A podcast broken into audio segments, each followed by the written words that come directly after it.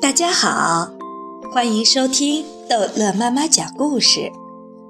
今天，逗乐妈妈要讲的是《淘气包马小跳暑假奇遇之大闹野味餐厅》。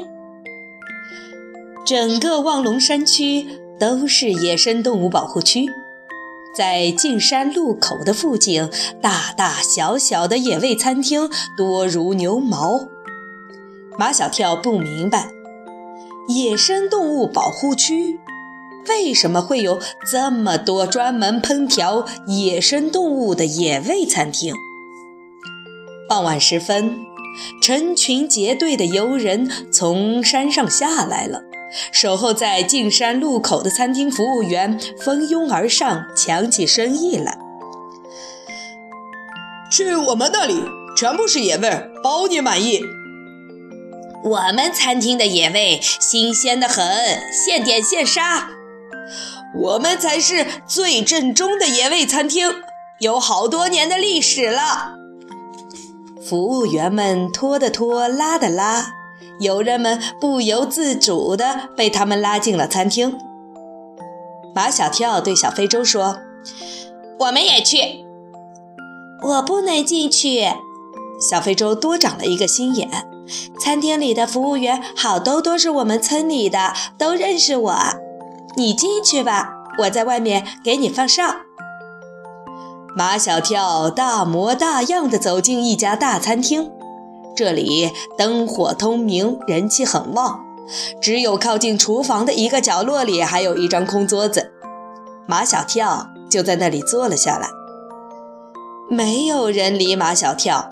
服务员们忙得脚不沾地，有的在上菜，有的在给顾客介绍菜谱，有的把客人带进厨房去点杀野生动物。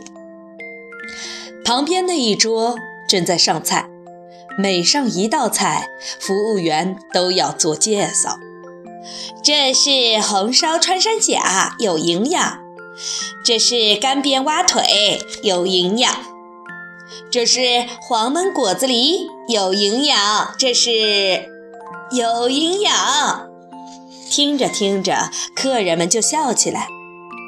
小姐，每道菜总有它的特点吧？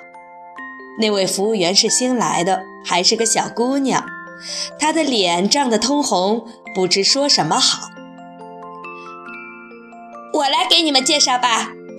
马小跳走到那张桌子旁边，指着那盘红烧穿山甲：“这穿山甲是国家二级保护动物。”客人们的神色有些不对了。马小跳不动声色，指着那盘干煸蛙腿，继续介绍道：“这青蛙是消灭害虫的能手。”马小跳又指着那盘黄焖果子狸。这果子狸的身上有一种可怕的病毒。听了马小跳的介绍，谁还敢吃得下这一桌子菜？刚才还嚷着叫服务员介绍野味菜特点的先生，从包里摸出几张钞票，扔在桌子上，带着那一桌人就走了出去。发生什么事了？其他的客人虽然不知道发生了什么事情。但看到面对一桌子色味俱全的野味菜，未动一筷子就走人了，谁还能吃得下自己桌上的菜？那都是一样的菜呀！顾客们纷纷放下碗筷，扔下钞票，像逃一样的逃出了那家著名的野味餐厅。不一会儿，这家人气很旺的野味餐厅便空空如也。怪了！怎么会有这样的怪事？餐厅的老板叫服务员站成一排训斥他们。刚才最先走的那一桌人是谁负责的？是我。那个新来的小姑娘站了出来，她低着头，不敢看老板。你说，那桌人为什么要走？是一个小孩在这里捣乱。老板说。我一直坐在收银台那里，我怎么没有看到小孩在捣乱？不，不是捣乱，他对那些客人说了一些话。什么话？我不敢说。我叫你说你就说。他说，穿山甲是国家二级保护动物，青蛙是消灭害虫的能手，果子狸身上有一种可怕的病毒。听小姑娘这么一说，服务员们都不安起来。原来穿山甲是国家二级保护动物呀！果子狸身上的病毒会不会传染给我们？瞎说什么！小孩子胡说八道，你们也信？老板问那小姑娘：“那小孩呢？”早走了。这时候，马小跳正坐在另一家野味餐厅里，一页一页地翻着菜谱。一位漂亮的服务员小姐毕恭毕敬地站在他身边。小朋友，我们这里野味餐厅是品种最齐全的野味餐厅，天上飞的、地上跑的、水里游的，全都有。你想吃什么？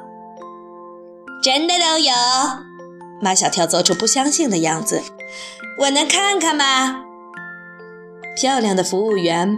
把马小跳带进厨房旁边的一个小屋子里，里面有许多铁笼子，笼子里关着动物。漂亮的服务员小姐十分热情，像个动物解说员。我先给你介绍天上飞的，这是白鹤，这是山鸡。白鹤的羽毛洁白，山鸡的羽毛鲜艳，它们都应该在天上自由而美丽的飞翔。现在。却被残酷地关在笼子里，即将成为人们餐桌上的一道菜。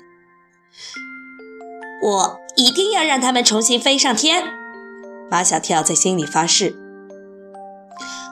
我再给你介绍地上跑的，这是穿山甲，这是果子狸，这是……等一下！马小跳打断服务员小姐的话：“我好像听见有小娃娃的叫声。”哦，那是娃娃鱼。娃娃鱼，你们这儿还有娃娃鱼？对我们有啊。服务员小姐走到一个水池边，你过来看。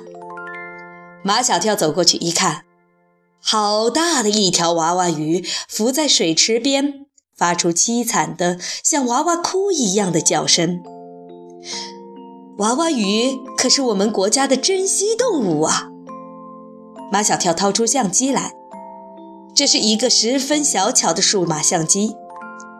漂亮的服务员小姐警惕起来：“你要干什么？”“我从来没有见过娃娃鱼，我给它拍一张照。”“不能拍，不能拍！”服务员小姐去抢马小跳的相机。马小跳东躲西躲，不仅把娃娃鱼拍了下来，还把白鹤拍了下来，把这小屋子里所有的动物都拍了下来。好，这一集的故事就讲到这儿结束了。欢迎孩子们继续收听下一集的《淘气包马小跳》。